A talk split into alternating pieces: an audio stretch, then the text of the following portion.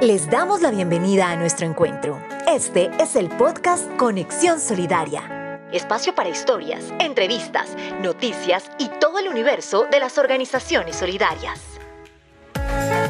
Podcast de la Unidad Administrativa Especial de Organizaciones Solidarias, UAEOS, construyendo territorios solidarios.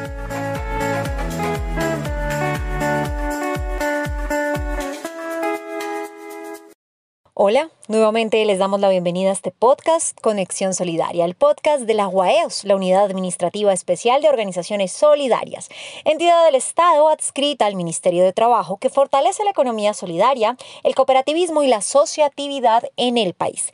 Mi nombre es Carolina Pineda y los voy a estar acompañando. En esta oportunidad les estaré contando el trabajo que hemos realizado de forma articulada con varias entidades.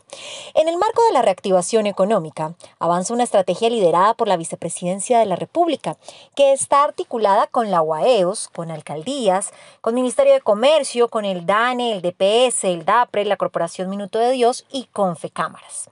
Su nombre, Emprendedores de a pie, y está en 10 ciudades capitales del país. Cúcuta, Barranquilla, Popayán, Bucaramanga, Pereira, Villavicencio, Ibagué, Neiva, Montería y Cartagena. Esta estrategia cuenta con un laboratorio social para la inclusión productiva con dos rutas. La primera es la empleabilidad y la otra es el emprendimiento con enfoque en la sostenibilidad crecimiento y desarrollo económico. Y es ahí donde la economía solidaria se presenta como alternativa a la formalidad. Hoy tenemos varios representantes de entidades que nos contarán cómo avanza la estrategia. Nos acompañará María Gladys Valero, que es asesora de la Vicepresidencia de la República y consultora del Banco Interamericano de Desarrollo. También estará Jairo Yáñez, que es alcalde de Cúcuta, y la secretaria de Desarrollo Económico de Ibagué, Carmen Sofía Bonilla, quienes nos van a contar esas experiencias desde cada una de sus ciudades. Gladys Valero, para iniciar con el tema, ¿qué es y qué no es la informalidad para hacer la diferencia?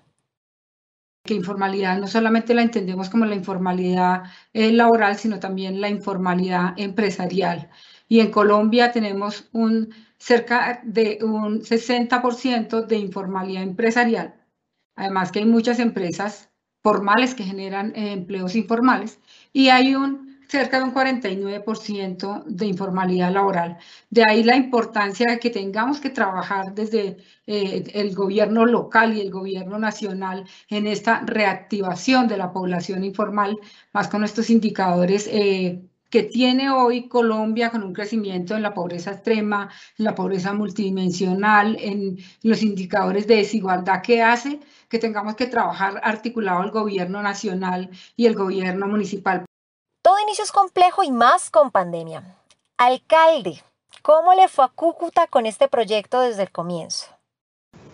Yo quiero ser absolutamente sincero y comentar estas experiencias que lamentablemente por el COVID y por todas las circunstancias adversas que hemos tenido que sufrir en la frontera colombo-venezolana, pues naturalmente que no nos dejan verdaderamente satisfechos con los logros que tenemos hasta ahorita. El COVID nos partió en dos. Desde meses anteriores al inicio de nuestro trabajo, que fundamentalmente enfoca un contenido político de haber roto, de haberle quebrado el espinazo a la corrupción, entendimos el gran mensaje que en todos los rincones de la ciudad se estaba viviendo a través de la informalidad y cómo el dolor nuestro, de todos nuestros compañeros de trabajo y en el mío personal, tenía que enfocarnos a un cambio sustancial, a un cambio de 360 grados para reorientar un tema en el que Cúcuta venía liderando a nivel nacional los mayores índices de informalidad, de pobreza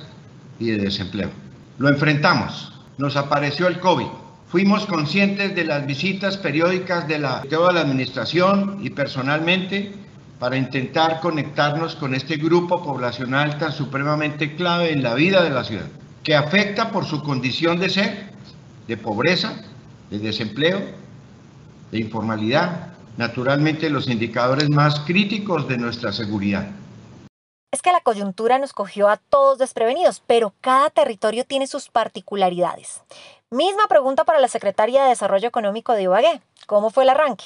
Los vendedores nuestros informales tuvieron una crisis mucho más gruesa y en ese sentido, pues muy tristemente para la ciudad, eh, mucha gente se volcó a las calles a vender, unos tenían negocios en sus casas de manera informal y terminaron siendo ambulantes, otros estacionarios, otros semiestacionarios, en fin, tal como lo define la ley 1988 del 2019, que determina este tipo de, de, ventas de vendedores informales en sus diferentes características, pues es preocupante para la ciudad. Entonces, en el mes de enero, en el mes de febrero tuvimos la visita de la señora vicepresidente de la República, con quien escogió a la ciudad de Ibagué para un proyecto piloto al cual el alcalde inmediatamente eh, acogió con cariño y con todo su equipo de trabajo, con todos los secretarios de despacho, determinamos la oferta institucional para inmediatamente atender esta problemática de ciudad y el gobierno nacional llegó con toda su oferta institucional también a ofrecer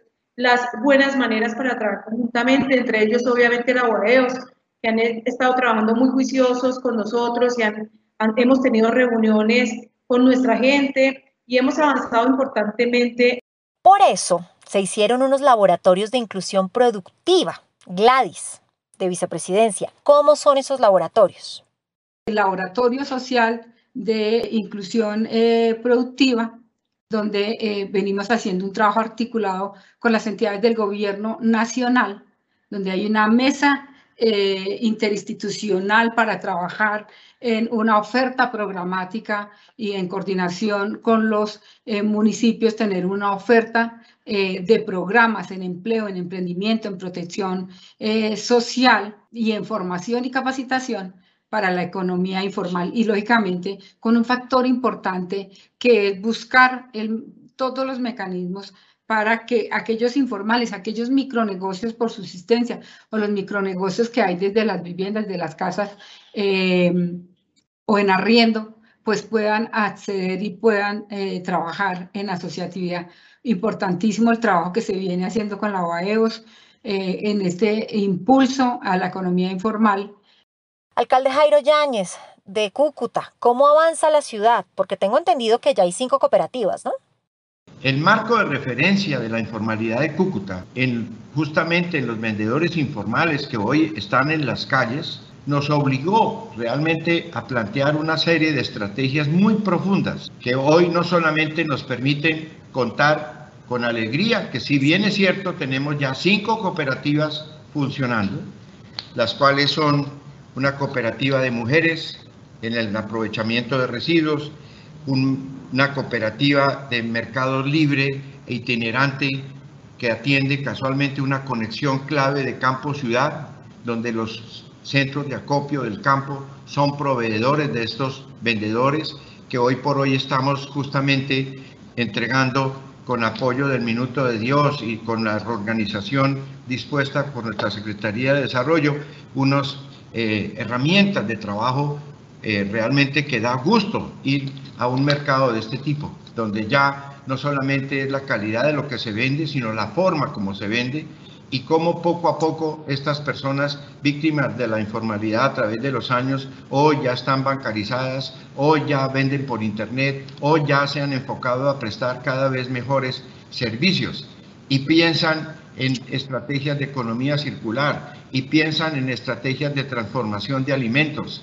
En fin, yo creo que es un hecho que el, el trabajo cooperativo el trabajo solidario es un principio esencial que después de haber sufrido tantos años de independencia, y digo yo independencia es porque cada persona en Cúcuta vivía pendiente de su propia pimpina de gasolina. Hoy paso la mía. Yo no sé si el vecino la pasa. Nunca fuimos solidarios. Creo que Ibagué no se va a quedar atrás, ¿verdad? ¿Cómo vamos, Carmen Sofía, secretaria de Desarrollo Económico de esta ciudad? Hemos realizado talleres eh, con grupos poblacionales de mujeres cabezas de hogar, líderes sociales, artesanos, vendedores de frutas, vendedores de plantas medicinales, restaurantes, vendedores de tinto, panaderos, cafés especiales, confecciones y belleza. Tenemos importante número de, confecciones en la ciudad de Ibagué de manera informal y pues ellos eh, en todo este trabajo que venimos eh, realizando armónicamente, pues hemos hecho ya cuatro conformados vinculados a cuatro asociaciones solidarias nuevas eh, que se han hecho, se han estructurado ante este ejercicio que venimos haciendo con la vicepresidencia, especialmente con la UAEOS, donde uh, uno de ellas es con um, cuidadores de, de, niños, niños que tienen condición especial, eh, vendedores informales de tinto, eh, confecciones de ropa deportiva, confeccionistas de ropa deportiva, emprendedores de turismo naturaleza, también tenemos aquí el tema turismo, esto fue todo por hoy en el podcast Conexión Solidaria. Gracias por escucharnos y recuerden que cada semana hay nuevos episodios con todo el universo de la economía solidaria. Síganos en nuestra nueva página web www.waeos.gov.co para obtener más información y en todas nuestras redes sociales aparecemos con el arroba UAEOSCO y en nuestro canal de YouTube Colombia es Solidaria. Hasta la próxima. Gracias por compartir con nosotros. Nos encontraremos en el próximo podcast Conexión Solidaria. Recuerda que hay un nuevo capítulo cada semana.